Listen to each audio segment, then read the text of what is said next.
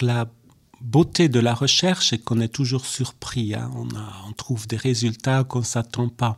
Donc du coup, euh, évidemment, on parle aussi aux personnes qui font les politiques d'intégration, les responsables, et on réalise qu'ils sont complètement conscients de l'inutilité de leur travail et à leur recherche d'autres manières de faire leur travail.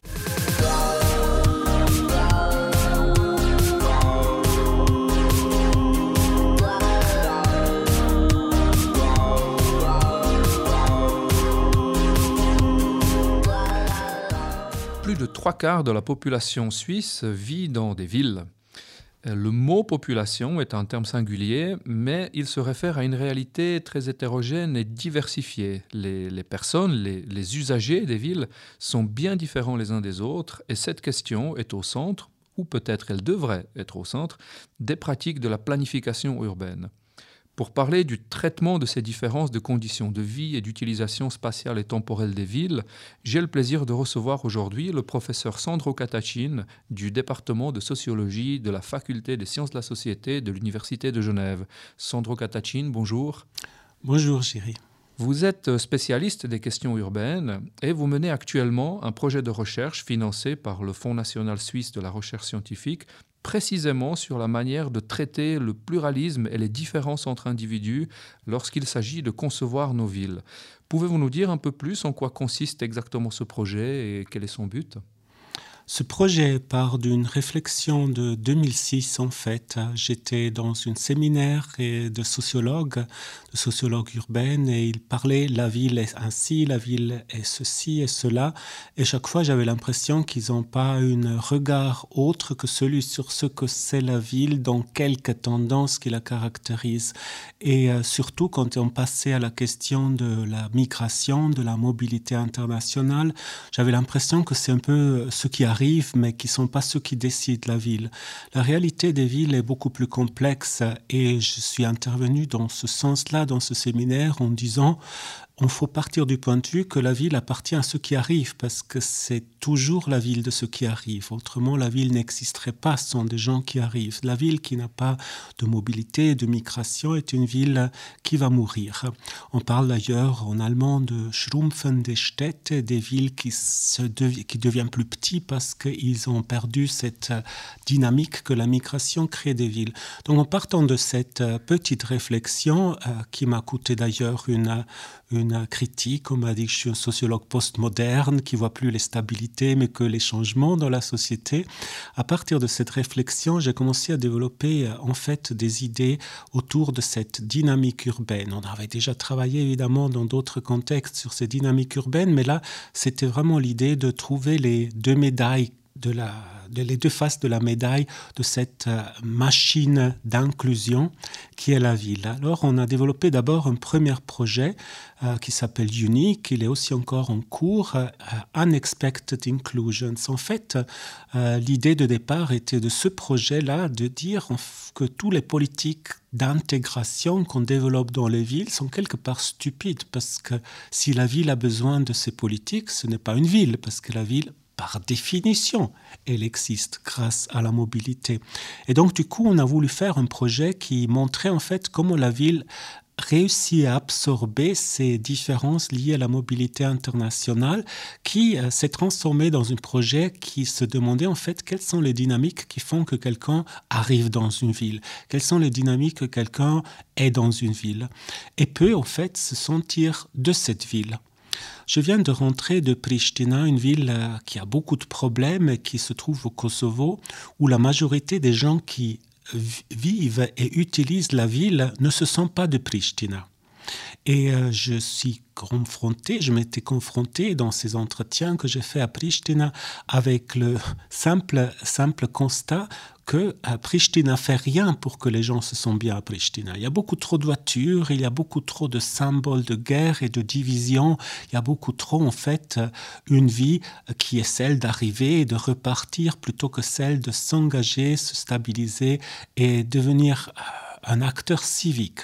Alors c'est clair, si je confronte cette ville Pristina à Genève par exemple, et si je pense à mon arrivée personnelle dans cette ville, une ville qui est un peu arrivée par hasard dans ma vie parce que c'était pas prévu que je rentre en Suisse après que je l'avais quitté en 88, mais voilà, je rentre en Suisse, j'arrive à Genève en sciences politiques ici au département, je suis accueilli par des collègues très sympathiques, très ouverts, et ça c'est déjà très positif, donc je suis pas vu comme menace qui vient de l'extérieur, mais ça c'est le monde académique, sa force d'ailleurs.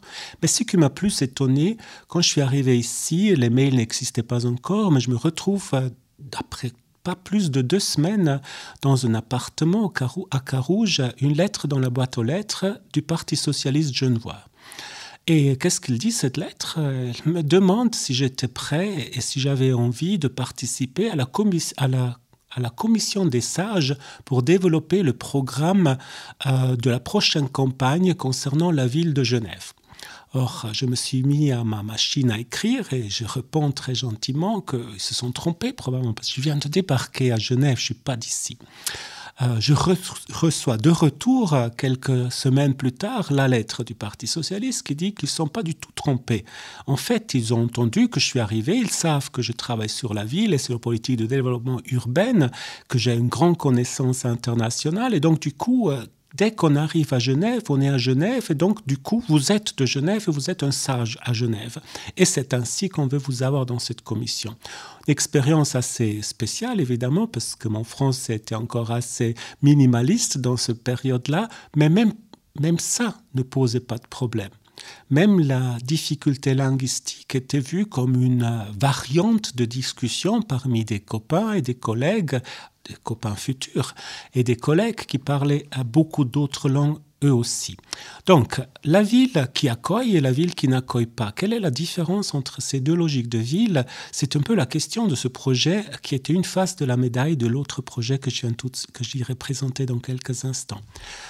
Ce projet s'est dit que la ville a des forces euh, à l'intérieur qui sont capables à faire que les gens se sentent bien dans la ville que ce sont être relativement vite quelqu'un qui fait partie de la ville. On a développé ce projet contre les politiques d'intégration, je le dis clairement, dans lequel on regardait en fait comment des gens arrivent dans un lieu et on a commencé toujours des projets comparatifs internationaux à parler de petites histoires.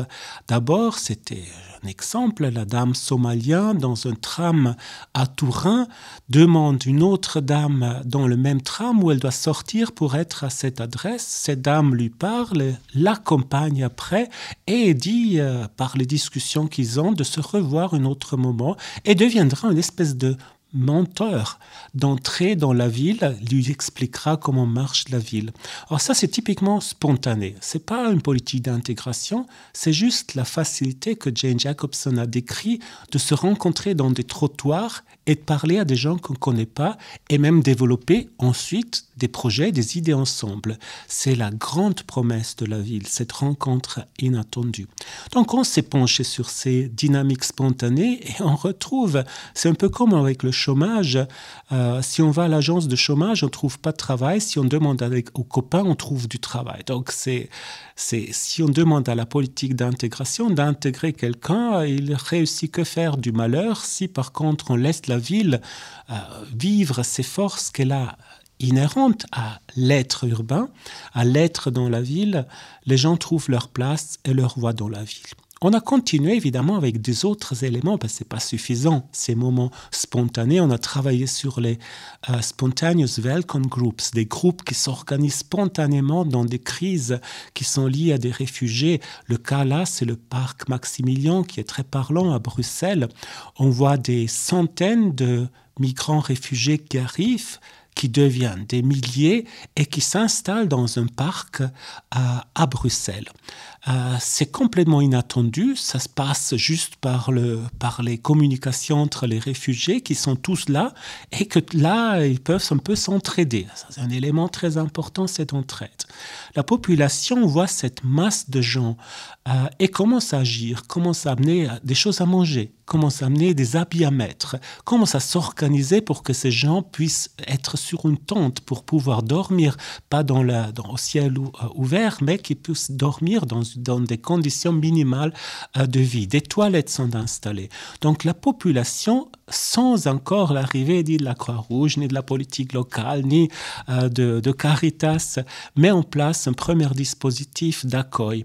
Ce qui est intéressant, que les volontaires de ce premier dispositif d'accueil commencent à freiner la population parce qu'ils reçoivent trop d'habits. Ils savent plus où les mettre. Ils reçoivent trop de jouets pour les enfants. Ils savent plus où les mettre. Donc on a un sur-engagement carrément de la population. Et on a trouvé des choses similaires dans d'autres villes l'accueil vers soi par exemple, aussi une organisation spontanée qui n'est pas liée à ces organisations traditionnelles qui sont là, qui devraient faire en principe ce travail. Ce qui est intéressant de ce cas, on a vu que l'entraide entre les, les migrants et les migrantes étaient un facteur fondamental aussi pour faire marcher cette dynamique d'inclusion au milieu urbain. Donc on s'est penché sur ces communautés, ces groupes, ces associations de migrants et on les a analysés sur différentes, de différents points de vue et on a trouvé qu'à côté de ces dynamiques spontanées, il y a aussi toute une logique d'auto-organisation qui a un rôle extrêmement important pour la majorité des migrants pour trouver sa place dans la ville. Alors, Qu'est-ce que c'est euh, comme logique? Typiquement, euh, c'est pas des lieux qu'on appelait d'ailleurs des ghettos associatifs ou des lieux qui créent des sociétés parallèles, la grande peur des Allemands à l'égard de ces associations, mais c'est plutôt des dynamiques d'entraide sur des questions extrêmement pratiques où est-ce que je peux aller chez un médecin qui comprend ma langue? Alors voilà, j'en connais un. Où est-ce que je peux aller si je dois euh, trouver un babysitter, par exemple? Voilà, là, il y a le service des gens qui parlent aussi ta langue. Qu'est-ce que je peux faire pour... Comment dois-je faire pour remplir les impôts? J'ai jamais vu tous ces formulaires. Voilà, il y a quelqu'un dans le groupe qui sait le faire.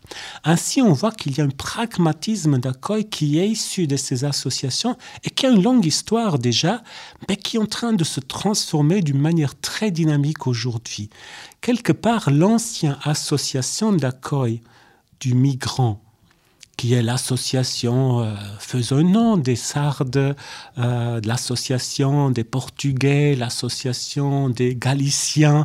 Donc, toutes ces anciennes associations aujourd'hui sont un peu en difficulté parce qu'en fin de compte, on, a, on les a déstructurées par l'arrivée des médias sociaux où ces groupes plus ou, moins plus ou moins formalisés, associatifs, retrouvent un équivalent fonctionnel dans des groupes WhatsApp, dans des pages Facebook, qui ont exactement la même logique. On parle une langue, on parle d'une problématique qu'on connaît, et on donne des conseils très concrets pour avancer dans des petits pas à se retrouver dans la ville.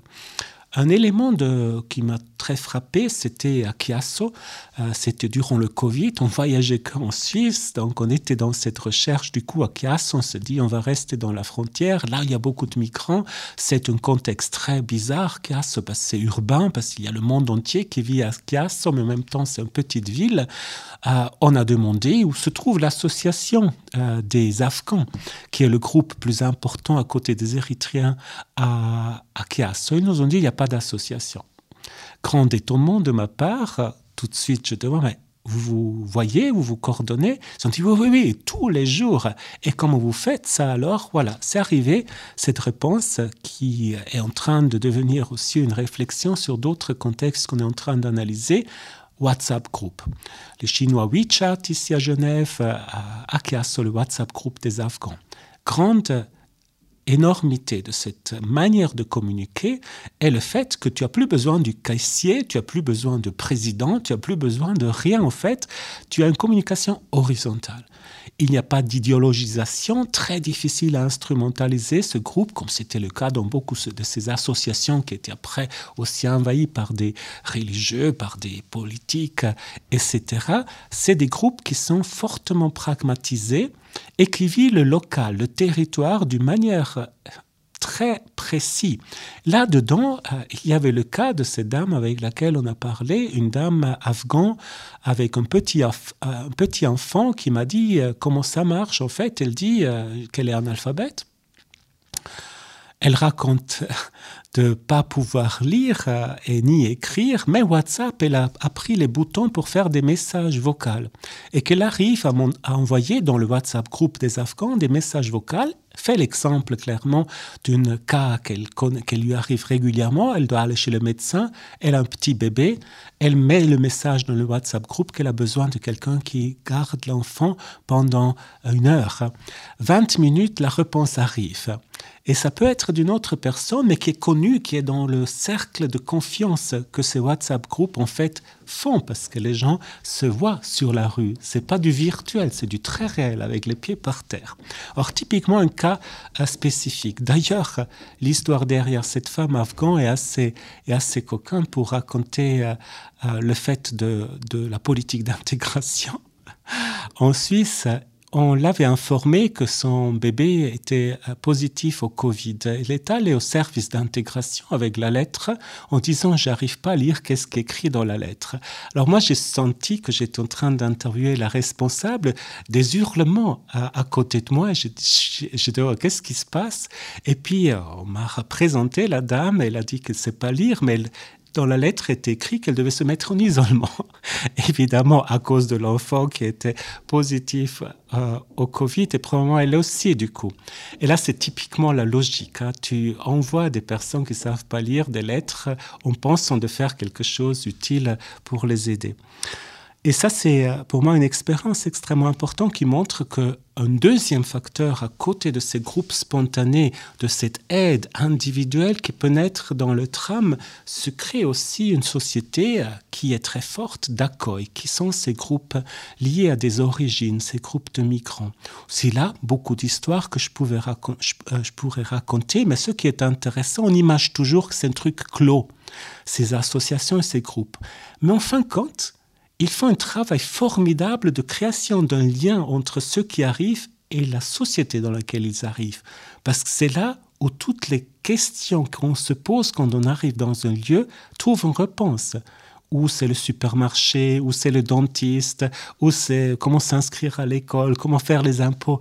Donc ils font ce que devraient faire en principe les politiques d'intégration, mais qu'ils n'arrivent pas à faire pour un simple motif, on ne se fie pas de ces politiques qui sont en train de t'observer, qui veut que tu fasses ceci et que tu fasses cela, que tu sois et tu t'adaptes, etc. Donc, c'est un lieu de confiance qui crée le meilleur lien entre ceux qui sont les personnes, souvent à risque aussi de discrimination, et le lieu d'habitation, c'est les vrais moteurs de ce qu'on pourrait appeler l'inclusion dans un territoire. Vous, semblez, euh, Sandro Catachin, très critique par rapport aux politiques d'intégration. Euh, qu'est-ce qu'elle devrait être euh, Ou comment, comment pourrait-elle faire mieux Ou qu'est-ce qu'il faudrait changer pour qu'elle puisse jouer le rôle que vous dites qu'elle devrait jouer, mais qu'elle ne joue pas vraiment?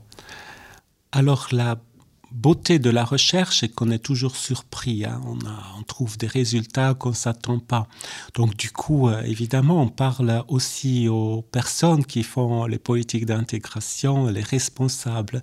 À Zurich, par exemple, Christophe Mayer, ou ici à Genève, Nicolas Roguet, et on réalise qu'ils sont complètement conscients de l'inutilité de leur travail et à leur recherche d'autres manières de faire leur travail. Donc, en principe, la politique d'intégration, c'est un typique instrument qui est euh, implémenté top-down c'est décidé au niveau national il faut intégrer les étrangers sous une forte pression d'ailleurs de positions politiques de droite en général qui ont peur des étrangers, qui jouent avec la peur pour euh, faire effectivement avancer les, les votes qu'ils reçoivent et qui disent du coup, voilà, on a de l'argent pour les villes pour faire les politiques d'intégration. Et ça, c'est quelque chose qui fait après dans les villes tout de suite, euh, créer tout de suite des situations assez, assez, assez, assez bizarre parce qu'il il travaille sur des, sur des tactiques de faire avec cet argent des choses qui ont plus de sens de ce qu'on s'attend euh, au niveau fédéral. Et ça, c'est vrai pour la Suisse, c'est vrai pour l'Allemagne, c'est vrai pour l'Angleterre, c'est vrai pour beaucoup de pays qu'on a analysés.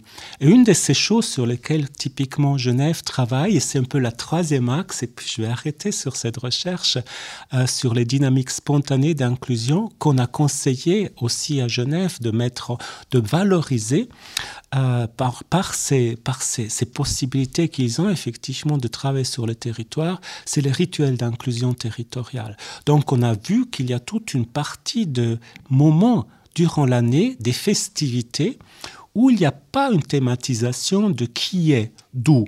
Il n'y a pas de thématisation si on est petit, si on est grand, si on est brun, si on est petit enfant, si on est grand enfant, si on est vieux. Et ce sont les fêtes populaires. Et on a vu que pour beaucoup de gens qui arrivent dans les villes, ces fêtes populaires sont fondamentales pour se sentir pour la première fois vus, acceptés et quelque part considérés comme faisant partie du lieu. Ils créent donc ces rituels d'inclusion territoriale, ce qu'on appelle euh, appartenance deux exemples euh, de Genève, si vous voulez, euh, qui sont très parlants. Il y a un groupe qui a été organisé de clandestins pour participer à la course de l'escalade, qui a lieu le samedi à Genève, avant la festivité traditionnelle de l'escalade, et qui est une course ouverte. Tout le monde peut y participer. Ils se sont dit, on va faire un groupe euh, et participer à cette, à cette course.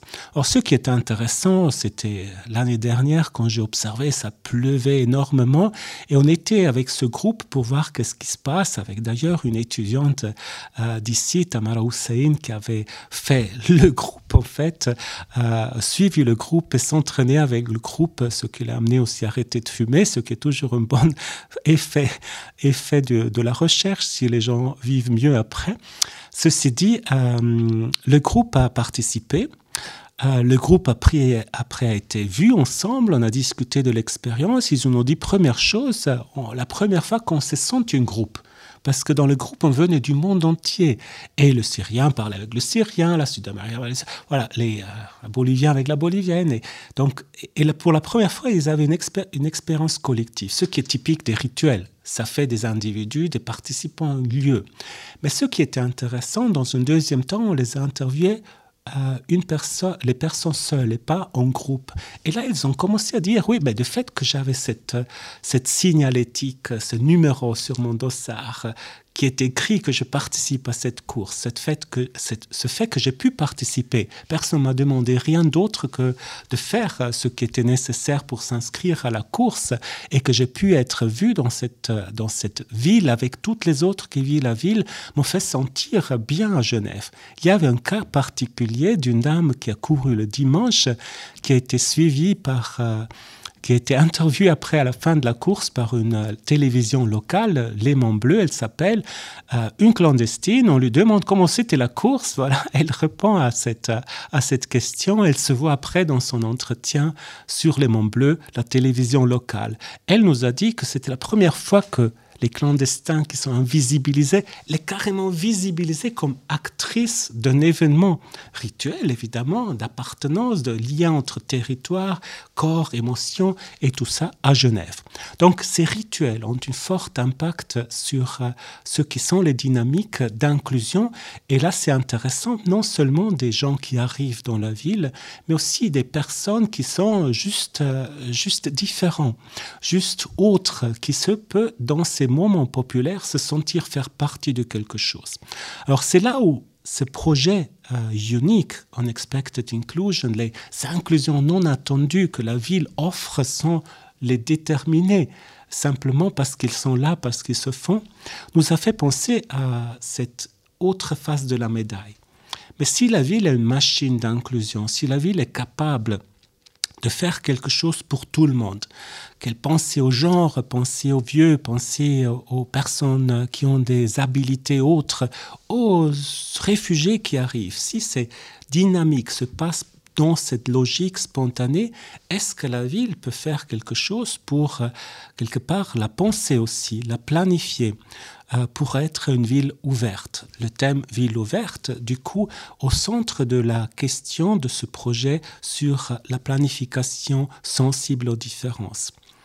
Ce projet donc a aussi son temps, hein, c'est euh, aussi là, c'est plus de dix ans de préparation et c'est un projet grand. On travaille ensemble avec le Polytechnique de Zurich et le Polytechnique de Lausanne, une vingtaine de chercheurs qui se partagent des tâches pour chercher quoi? Comment répondre euh, d'une manière euh, consciente, d'une manière consciente, d'une manière structurée à la ville des différences. La question part d'une observation, la recherche part d'une observation très banale. Quand on planifie la ville, on la planifie pour l'homme fort de 40 ans qui travaille et qui a peut-être aussi une famille. On planifie la ville encore dans une logique d'organisation qui s'oriente à une figure certes importante dans la ville, l'homme qui travaille, mais ensuite euh, on oublie évidemment tous les autres. Et tous les autres, ils rentrent en compte quand les problèmes se posent. Donc du coup, on se dit, OK, oui, il a des enfants, donc il faut aussi à cet homme qu'on lui construit autour quelque chose pour sa femme. Et sa femme va s'occuper des enfants, donc il faut une crèche. Il faut un lieu où il puisse faire les courses qui soit près de l'habitation. OK, il y a les personnes qui ont des habilités autres, des problèmes type cognitif ou de type de mobilité. Alors ah oui, il faut changer la ville, maintenant la corriger pour que ces personnes puissent aussi vivre la ville. Et ainsi de suite, le genre, on voit que la ville est pleine de symboles qui rappelle la masculinité, la force de l'homme, l'intelligence de l'homme. Et les femmes sont relativement peu représentées dans l'espace public, dans les noms des rues, sont peu représentées aussi dans la planification des villes parce qu'on crée des espaces qui font souvent peur avec peu de lumière plutôt que des espaces dans lesquels tout le monde se sent bien aussi les femmes. Donc on corrige la ville aussi pour les femmes. Nous, on se pose du coup la question, et ça c'est une question pour laquelle j'ai peut-être des pistes de réponse qu'on peut, que j'aimerais, que je peux partager avec vous, mais on construit la ville en pensant d'abord à quelque chose qui est une normalité, qui en fait ne l'est plus.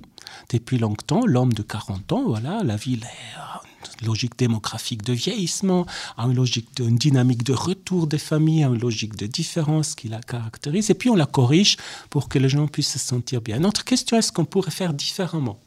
Commencer à penser la ville de l'autre bout, de ceux qui sont les plus fragiles dans la ville.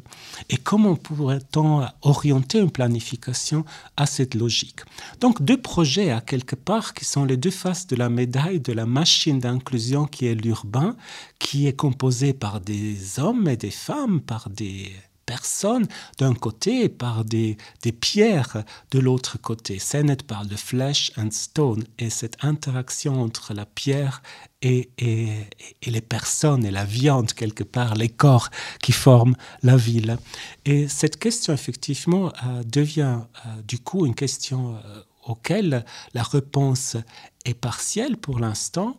On a travaillé sur comment faire une ville sensible euh, aux questions de genre, aux questions de LGBT. On a travaillé sur la ville qui serait une ville qui accueille euh, d'une manière intermédiaire ou d'une manière, euh, manière plus flexible des personnes qui sont dans la rue, qui, sont, qui viennent d'arriver par, par le biais de, de, du refuge, par la, par la, fuite d'autres lieux, les homeless. Donc on, on, a vu tout ça et on se demandait est-ce qu'il y a un autre discours? Est-ce qu'il y a un discours qui pourrait être celui méta sur la ville planifiée pour les différences dès le début?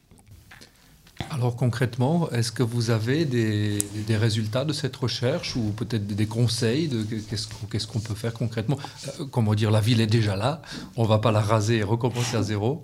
Euh, on part avec ce qu'on a entre les mains et sous les pieds. Donc euh, concrètement, est-ce que vous, êtes déjà arrivé à des, des recommandations? Donc on, on s'est dit du coup, euh, aussi suite à ce que vous venez de dire, que la ville est construite, la ville existe, c'est clair, mais on va chercher des lieux qui sont euh, euh, qui ont été construits de zéro dans les villes. Et on va chercher des villes où tout est construit. Donc on va faire vraiment les contrast cases. Et on a décidé de travailler sur Hambourg, Bruxelles, Genève et Turin d'un côté pour avoir quatre histoires assez différentes, mais aller en profondeur. Et puis on a choisi aussi des cas contrastes qui sont Montréal et Pristina. Pristina, the bad boy, the bad case, quelque part où tout est anarchique, et Montréal où la question des différences est depuis très longtemps discutée et entrée dans les mœurs de la réflexion dans les politiques publiques. Alors on est là, on est dans ces villes actuellement, on vient de finir l'étude de cas à Pristina et Hambourg, et euh, ce qu'on voit déjà dans les discussions aussi avec les autres coéquipiers qui étaient dans des autres villes, mais j'ai pas encore pu faire ma partie de recherche qui est celle historique euh, génétique des villes dans ces autres contextes, mais on a commencé à avoir un certain nombre d'éléments qui sont intéressants à mettre en avant. Je dirais tout d'abord, euh, comment est-ce qu'on a pensé la construction et la planification quand elle n'existait pas. C'est une question qui me semble tout à fait banale et qui me semble tout à fait intéressante pour voir en fait si la ville avant le fonctionnalisme était capable d'être euh, d'être était capable d'accueillir plus. Si les premières constructions même les constructions primitives avaient une logique d'ouverture à tout le monde et on découvre évidemment les, structures de base qui sont les structures qui pensent à dormir à manger et à travailler en même temps. C'est des maisons primitives qui n'ont pas des chambres ce qui évidemment aujourd'hui n'est pas possible de reconstruire mais c'est juste pour l'idée qui n'ont pas de chambre, donc il y a toujours chacun qui regarde ce que fait l'autre, donc on s'entraide. Si quelqu'un a des difficultés, on voit tout de suite qu'il a des difficultés. C'est euh, des constructions qui ont des portes, qui n'ont pas de porte d'entrée, euh, qui demandent des, des, des, grands, des grands investissements pour faire entre les personnes âgées qui ont des difficultés à manger, ils arrivent à entrer tout droit, ils sont tout de suite dans la communauté qui est à l'intérieur du lieu. Euh, on, a, on cuisine ensemble. Donc, si vous voulez, euh, tout ce qui caractérise la première construction, la construction primitive du vivre ensemble, était extrêmement inclusif. Alors, il faut garder ça un peu dans la tête. Peut-être quand on planifie pas partir du modèle du plus fort, mais partir du modèle euh, du, de la simplicité euh, de la vie. On n'a pas besoin de beaucoup plus que de manger, de dormir et de, et, de, et de travailler. Oui, il y a aussi le temps libre, c'est vrai, c'est quand on a fini à manger, qu'on discute, quand on a des choses à jouer autour euh, de cette maison primitive. Donc le loisir est aussi là dedans. Mais quand on commence à penser à ces types, à ces choses très, très simples, et on prend une figure clé euh, d'une réflexion sur ces questions simples, une personne qui a un handicap de mobilité, et on demande, voilà, comment est-ce qu'il fait pour manger? Et on réalise que c'est toute une machine autour qui se crée pour faire qu'il puisse manger. Comment est-ce qu'il peut euh, travailler? Il y a toute une machine autour qui se crée pour qu'on puisse l'amener d'un lieu à l'autre pour lui faire faire des activités. Loisirs, euh, il n'a pas de loisirs. Une personne qui a des handicaps, c'est quand même trop demandé hein. lui organiser aussi des loisirs. Et donc du coup s'il veut faire quelque chose voilà il peut aller à l'opéra. Il faut organiser ça trois jours avant avec le taxi le faire venir un taxi spécial évidemment. Si on demande trop tard c'est fini avec euh, tu peux avoir le billet d'opéra mais tu arriveras pas à l'opéra etc donc des éléments de base qui sont très compliqué si on a une, si on a une mobilité réduite. Et mobilité réduite signifie un handicap, c'est clair, pour des personnes qu'on s'imagine immédiatement chaises roulantes. Mais l'handicap physique ou, ou la mobilité réduite, c'est peut-être quelque chose qui touchera chacun, chacune d'entre nous avec l'âge qui arrive. Donc la, possibilité de vivre la ville, même si on est dans le grand âge, c'est une question évidemment qui fait partie de cette réflexion. Et du coup, euh, voilà, qu'est-ce que ça signifierait pouvoir organiser un temps libre pour une personne qui a des difficultés de mobilité? Bien, Avoir euh, la possibilité d'appeler un taxi et d'avoir dans les 10 minutes ou 15 minutes sous la maison un taxi. Est-ce que c'est trop demandé ou non? On a vu Hambourg avec un nouveau projet qui était introduit que c'est possible. Ils ont formé 60 chauffeurs, chauffeuses de taxi. Ils sont 60 taxis sur le territoire d'Hambourg et ils garantissent, avec le chiffre évidemment proportionnel, un service dans les 15 minutes qui te permet, même si tu as une mobilité réduite, appeler un taxi et dire ce soir je vais aller sortir, je sortir à manger dans ce restaurant. C'est un petit détail, mais simplement pour dire que euh, dans cette logique de, de pensée simple, on voit tout de suite que c'est très compliqué aujourd'hui, qu'on a comme oublié ce fait que tu pourrais, que tu devrais avoir la possibilité de tout simplement euh, utiliser le territoire autour de toi. Et c'est là où on a commencé à se dire, OK, pour un planificateur, qu'est-ce que ça signifie? Alors de nouveau, ce n'est pas une réponse définitive, c'est une réponse en discussion. Mais l'idée est de passer du modular, c'est-à-dire la figure que Le Corbusier a créée, dans une perspective moderniste et fonctionnaliste, qui est un homme de 6 euh, pieds, 1 mètre 83, qui est euh, la référence de toute l'architecture jusqu'à nos jours de toute la planification urbaine jusqu'à nos jours. Or cet homme fort de mètre 83 qui définit la grandeur, la largeur des portes, qui définit la largeur des ascenseurs, qui définit le trottoir même, eh bien cet homme-là est peut-être pas celui que nous devons prendre comme référence dans une société des différences, dans une société où voilà, la lumière est importante si on a peur, dans une société où euh, sortir de la maison si on a une difficulté de mobilité est important, une société dans laquelle euh, des gens des, des peurs euh, liées à des lumières qui bougent trop vite, la publicité qui ont des, des, conséquences sur leur système cognitif, avoir cette confrontation avec des lumières agressives dans les trottoirs. Eh bien, penser cette ville devrait être euh, une idée de mettre au centre la figure que je dirais le nouveau modulaire et euh, je le dirais d'abord d'une manière un peu, euh, un peu, un peu abstrait, qui serait en pensant aussi aux travaux de déconstruction de, la personne euh, dans les logiques de genre de Judith Butler, le corps souffrant. Donc le corps souffrant, si je dis un architecte prend le corps souffrant comme réflexion, comme euh, orientation, c'est pas quoi faire. C'est quoi le corps souffrant? Euh, pour Jody Butler, c'est les corps qui sont discriminés, les corps qui ont moins de chances de, de, réaliser leurs rêves, de réaliser même des petits pas en avant dans la société.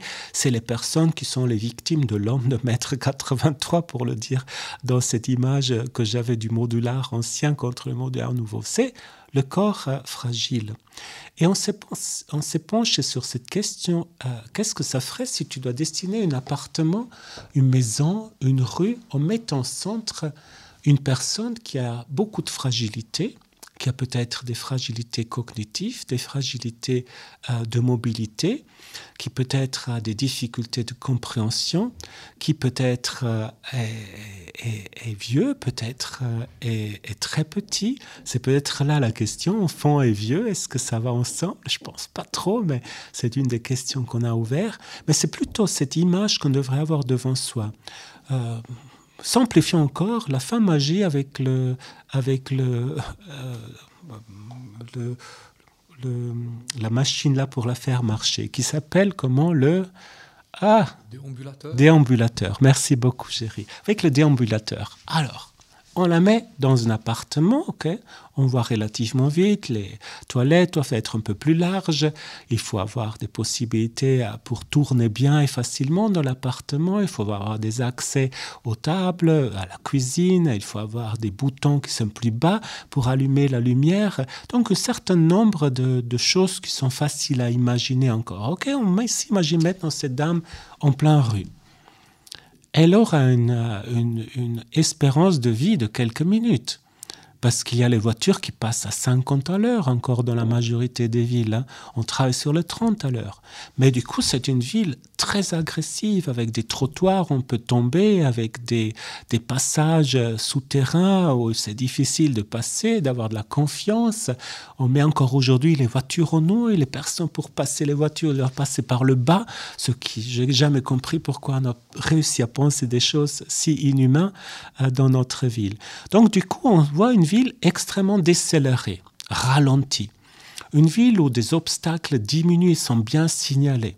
Une ville dans laquelle il y a une lumière mais chaud, pas une lumière euh, qui te, qui te casse les yeux et, et moins encore ces lumières de la publicité qui te font devenir qui, qui, qui font qui font avoir des gens des, des, des, des épilepsies. Donc des gens qui ont des, des, des problèmes cognitifs et, euh, et qui n'arrivent pas à vivre ces moments de lumière fort et qui bougent euh, d'une manière tranquille. Donc on voit du coup une ville en fait beaucoup plus à mesure humaine une ville dans laquelle du coup je pourrais dire je me sentirais bien moi homme de mètre 78 voilà j'ai pas les 83 je suis non plus 40 non plus 40 ans mais j'arrive à bouger je me sentirais tout de suite à l'aise.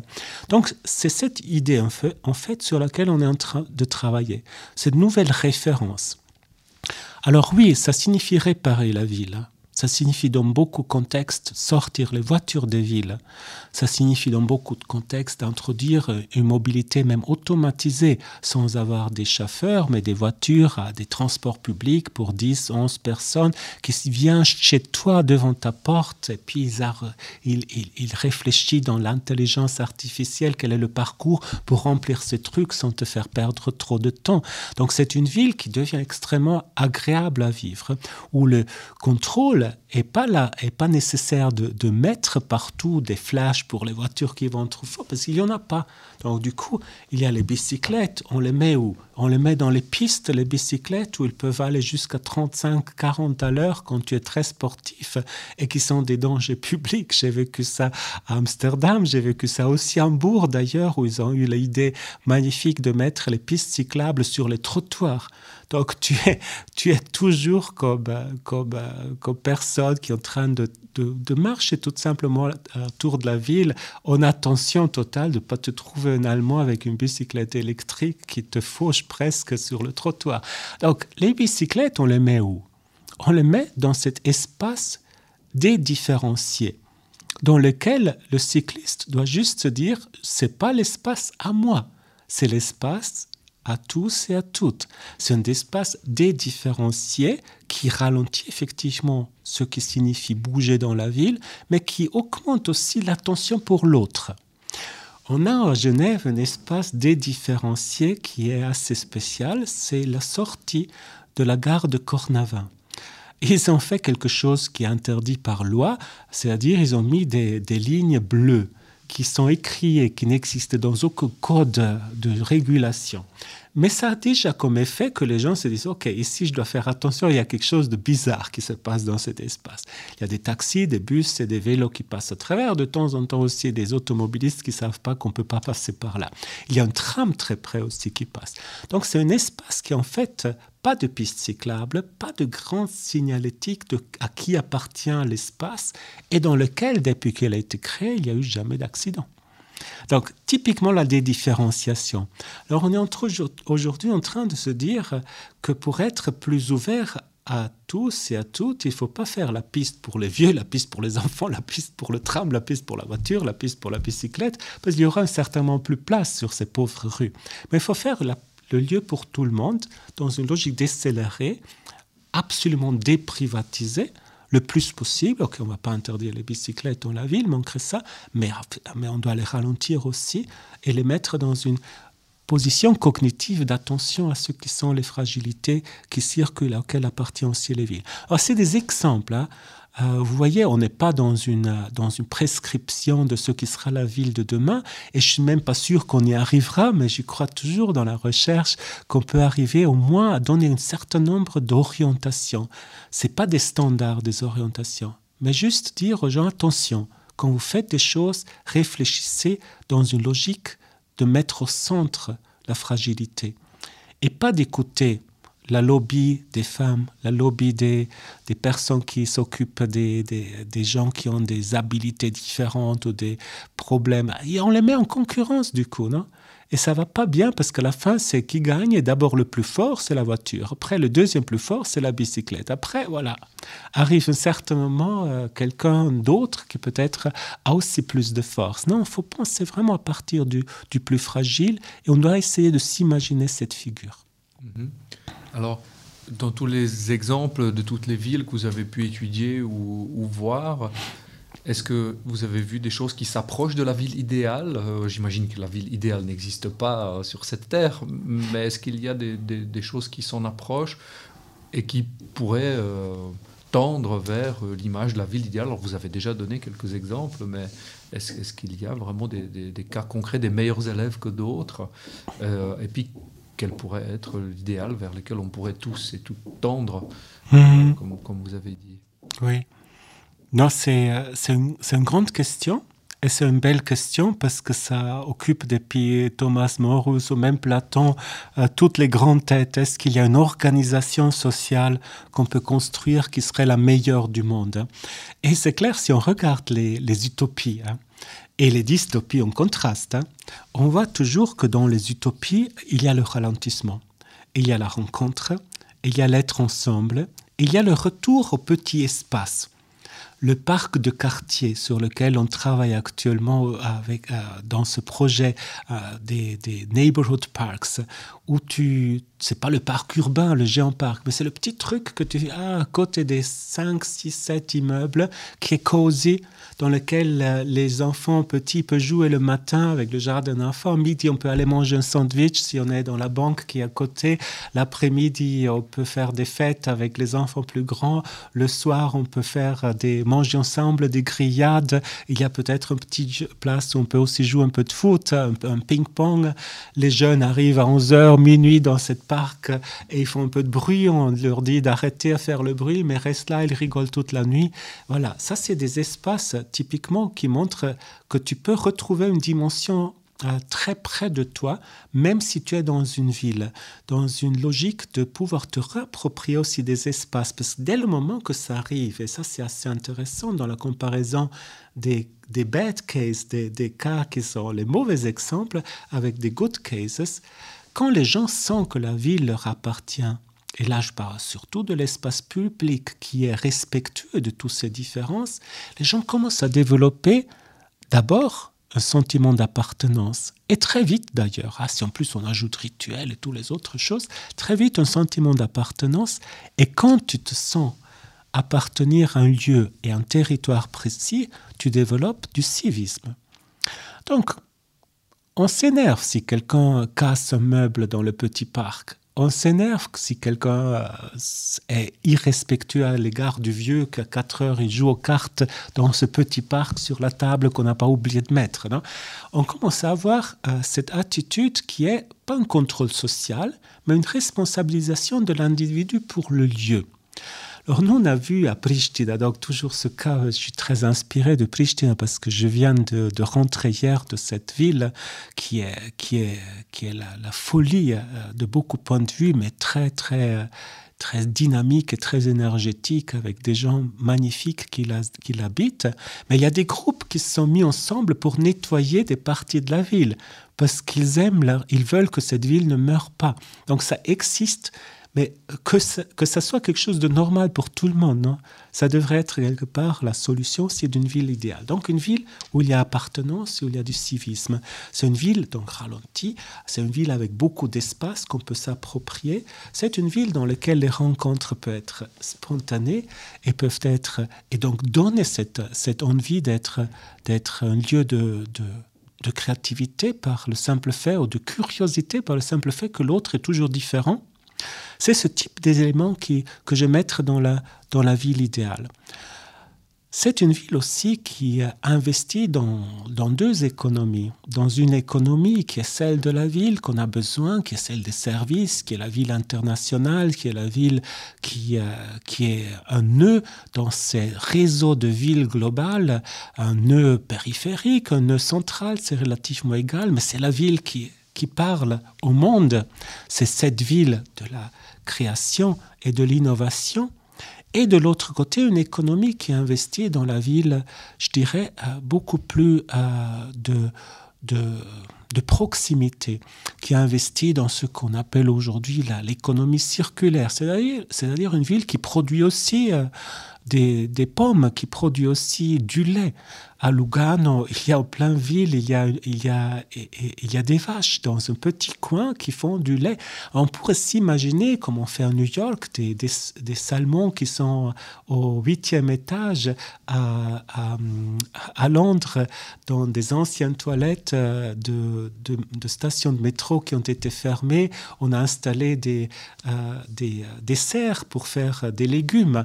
On peut s'imaginer que la ville devient aussi un lieu où on arrive avec une production au kilomètre zéro, comme on dit aujourd'hui, avec une production très locale, à répondre à des besoins qui sont euh, très locaux aussi. Et cette ville de cette économie circulaire permet aussi évidemment aux artisans de retourner aux villes. Quand on les a tous expulsés, là, il faut prendre, faut appeler euh, loin pour avoir quelqu'un qui répare quelque chose en bois en ville. Ils sont jamais, ils sont très peu les, les, les gens qui savent travailler le bois dans la ville. Donc je pense qu'il y a là plein d'éléments qui font que cette ville à, économique aussi existe. Un troisième élément, je pense, c'est aussi dans, la, dans beaucoup de tendances, c'est la ville qui investit dans le recyclage, dans ce qui est déjà là dans la ville. Les, maisons qui sont construites sont les ruines de demain.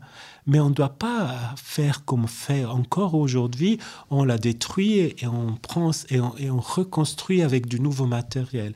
Comment travailler avec du matériel qui est déjà sur, sur, sur, sur le territoire lui-même Comment travailler avec le recyclage Il y a les architectes qui, qui ont cette capacité, qui travaillent avec cette logique. Qu'est-ce qu'il y a autour de nous pour construire Quelque chose comme identité d'un lieu, euh, identité euh, d'un bâtiment.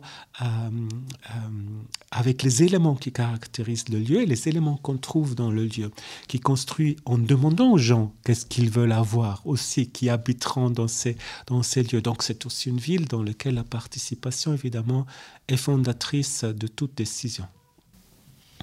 Sandro Katachin, merci beaucoup pour euh, tous ces éléments. Le ralentissement est certainement un qui, qui me plairait bien.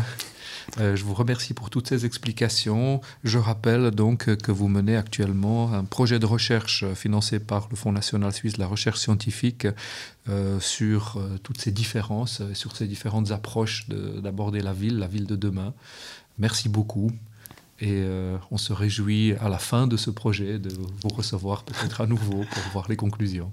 Merci pour cet euh, entretien.